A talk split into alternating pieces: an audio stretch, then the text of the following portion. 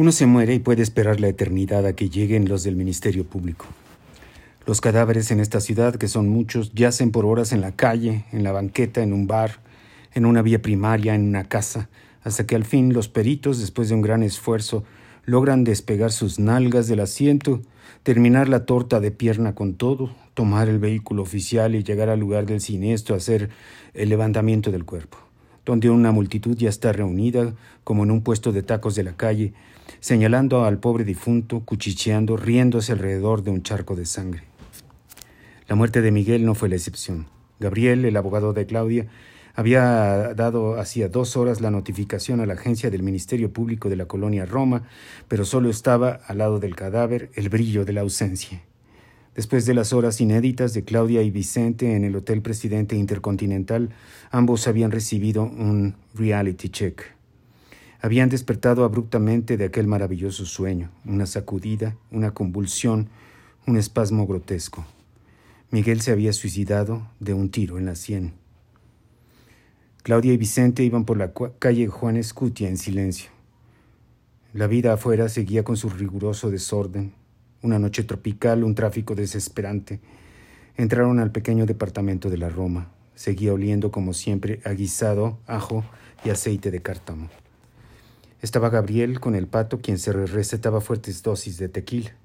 Parecía un niño chiquito. El pato se lanzó a los brazos de su mamá y lloró como aspersor por un buen rato. Claudia sintió el golpe del olor a tequila de su hijo y también tuvo ganas de llorar. Había llegado una vez más la muerte a su familia. Esa muerte remitía a Claudia directamente a la noche en la que vio a su pequeño hijo inmóvil en una plancha en el servicio médico forense y ella rogaba por despertar de esa pesadilla que había iniciado con una llamada. Tenemos a su hijo. Luego la negociación, la espera y finalmente el aviso de la policía judicial. Al ver a Alex en la plancha parecía dormido, como cuando Claudia entraba a despertarlo para que fuera a la escuela. En aquella ocasión Claudia sintió el peor dolor que jamás había sentido en su vida, un dolor que estaba ahí como un árbol plantado en sus vísceras para siempre. El pato no conocía a Vicente, pero no se hicieron presentaciones de rigor debido a las circunstancias. Vicente y Gabriel se miraron y Claudia, sin decir palabra, caminó hacia la recámara de Miguel al tiempo que el pato seguía anestesiándose afanosamente. Allí estaba Miguel inmóvil, como un maniquí, con sus ojos azules abiertos, sorprendidos, cristalinos. La Smith Wesson calibre 38 de cinco tiros seguía en la mano derecha de Miguel. Claudia veía a Miguel con reproche. No le iba a perdonar que hubiera hecho un espectáculo de su muerte, un macabro show que tuvo que presenciar su hijo y que éste no olvidaría nunca. ¿Por qué así? dijo Claudia en voz alta. Hasta en tu muerte fuiste mezquino, Miguel.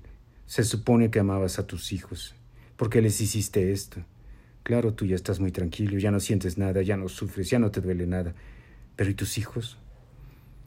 Claudia se quedó un buen rato mirando la muerte a los ojos. No podía sentir compasión por aquel hombre con un agujero en la sien y una bala que había abierto una brecha en su cerebro. Sentía rabia. El cuarto estaba bastante oscuro. En el buró se veía la botella de tequila, los somníferos. Claudia buscó una carta suicida, pero no encontró nada. Es tan extraña la muerte, pensó Claudia, cuando entró un agente del Ministerio Público que más bien parecía el ayudante del carnicero de la esquina. Muy joven, se veía cansado, harto quizá de lo que de que llamaran todos los días a hacer levantamientos de cadáveres. Hastiado de un trabajo mal pagado y deprimente. Buenas noches, saludó el muchacho sin muchas ganas. Buenas noches, soy Claudia Álvarez. ¿Qué relación tiene con el oxiso? preguntó el joven, mientras daba un somero y descuidado reconocimiento de la escena, con una mueca retorcida y amarga. El oxiso era mi exmarido. Es el papá de mis hijos. Ah. ¿Puede salir un momento, señora? Claro. El agente se acercó al cadáver y analizó las cosas con cierta rapidez al tiempo que Claudia salía del cuarto. El joven MP tomó notas, guardó la Smith Wesson y sacó algo de su maletín para hacerle la prueba de Harrison al oxiso. El muchacho solo estaba pensando en su hora de salida en el momento que le iba a quitar la ropa a su morenaza de oro. En la estancia, Claudia vio a otro agente con panza pulquera y rostro rechoncho, sin cuello, era más viejo que el otro y vestía una guayabera que no podía disimular su abultado vientre, pero que sí estaba pletórica de florecitas. Buenas noches, saludó Claudia sin dejar de mirar esa panza que parecía una sandía transgénica. Buenas, señora, contestó el gordito con voz de aguardiente. El agente sonrió levemente, bamboleando el moco de guajolote que hacía difícil distinguir dónde terminaba el rostro y dónde empezaban los hombros. Había un extraño remate en su barbilla que parecía auténticamente la conjunción de dos nalguitas. Sacó de la bolsa trasera del pantalón un bloc de taquigrafía y una pluma ya con poca tinta. ¿Quién descubrió lo que? Mi hijo. Claudia lo señaló con la mirada. El pato ya sentía los efectos de los incontables tequiles que se había administrado con la anuencia de Gabriel. Usted es Miguel. Soy hijo de el agente de la papada empezaba a rayonar su bloc con unos garabatos que parecían ideogramas chinos. ¿A qué hora? Hace como dos horas, dijo el pato, mirando su reloj y sirviéndose más alcohol para olvidar algo que nunca iba a olvidar, la imagen de su padre con un tiro en la cabeza. Carmen entró agitadísima, incrédula todavía, pero al ver a todo mundo ahí, incluyendo al abogado, al que conocía bien, se dio cuenta de que en efecto todo era verdad. Carmen y Claudia se abrazaron por otra eternidad. ¿Por qué, mamá? Claudia no dijo nada.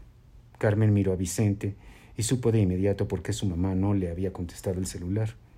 Cuando el agente más joven salió de la recámara principal con una bolsa de plástico con el revólver, Gabriel se anticipó a preguntar ¿Qué procede? Es cosa de que llamen a la funeraria, luego necesito que pasen al MP a firmar las declaraciones y, y, van a venir de la policía judicial a hacer las investigaciones correspondientes. No deben tardar con permiso. Voy a hablar a Galloso, dijo Gabriel y sacó su celular. Claudia y Carmen se sentaron en la sala con el pato que no dejaba descansar tequila en un vaso de plástico. Mira, Vicente, él es mi hijo Miguel. Mucho gusto. El pato lo saludó como zombie de Resident Evil, pero borracho, sin siquiera saber quién era o qué hacía aquí. En segundo plano, Gabriel hacía las diligencias con Galloso. Tapó la bocina. ¿Quieres que lo incineren, Claudia? Sí, por favor. Yo no quiero que velen, que lo velen ni nada por el estilo, Gabriel. Ok. Claudia observaba con impaciencia al pato bebiendo excesivamente. Apenas puedo creer que mi papá esté en la recámara muerto, mamá.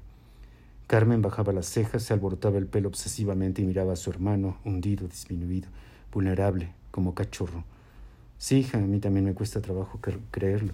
Pobrecito, ¿no? ¿Cuánto tienes que sufrir para decidir hacer algo así, mamá? ¿Cuánto dolor para que solo una, una bala pueda callarlo? Una bala en la cabeza para que para que ya no hablen esas voces que lo torturaban tanto. Carmen ya estaba llorando. Lo bueno es que ya se liberó, pobrecito. Claudia repentinamente tomó la muñeca derecha del pato, impidiendo que se sirviera otro tequila. Ya, hijo, es suficiente. Suficiente, contestó el pato con una voz tan jeroglífica como las anotaciones de la gente de la barriga. Claro, lo dices tú que no te importa. Claro que me importa. Pero te va a hacer daño tanto alcohol, hijo. Por ti mejor, ¿no? reprochó el pato mirando a su madre con todo el odio del mundo. No digas pendejadas, ordenó Carmen a toda velocidad, de bote pronto, clavándole su mirada al pato. Pero el pato, ya completamente anestesiado por el alcohol, envalentonado por el tequila, no se iba a detener.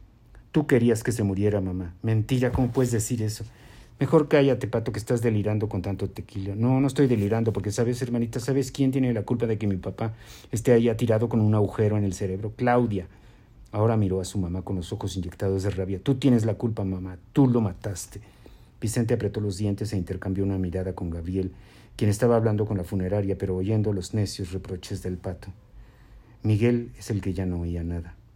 Claudia prefirió no entrar en más debate con su hijo, al que días antes le había suplicado que ayudara a su papá, y tomó las manos de Carmen como indicándole que dejara que su hermano se desahogara.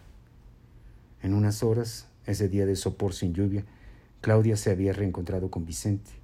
Había llegado a la cima, había logrado ese escaso milagro de la felicidad total para bajar de picada al fondo de la más tétrica, densa y oscura realidad del suicidio del papá de sus hijos. Fue un día como toda una vida.